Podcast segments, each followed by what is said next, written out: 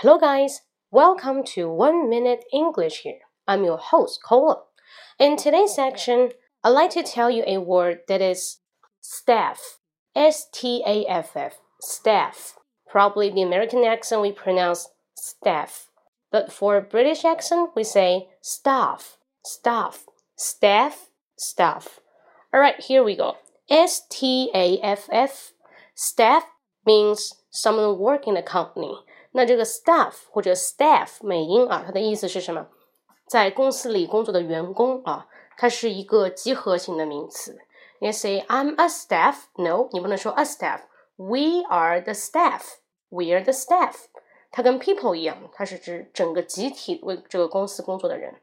So we say 我们把 ed 加在 staff 这个词的后面，变成 staffed，staffed，它变成一个形容词。比如 Our company is understaffed. Our company is understaffed.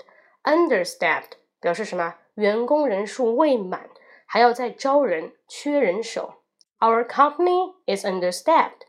Or just say the opposite meaning of understaffed is overstaffed. Our company is overstaffed. What is over？满出来了，不需要再招人了。意思意思就是 we don't need any staff anymore. We don't need any employees anymore in the company No any staff, so say overstaffed 太多了，不需要那么多人，劳动力过剩。OK, understaffed, be understaffed 当一个形容词，be understaffed 表示这个公司可能人还没有满，还要去招人，缺人手。Be overstaffed 满了，不要再招了。All right, got it? Hope you like it. 那这两句话我写在文本里面，大家可以看一下。那更多的话可以关注我的微信。公众号英语口语风暴，英语口语风暴。See you next time. Bye bye.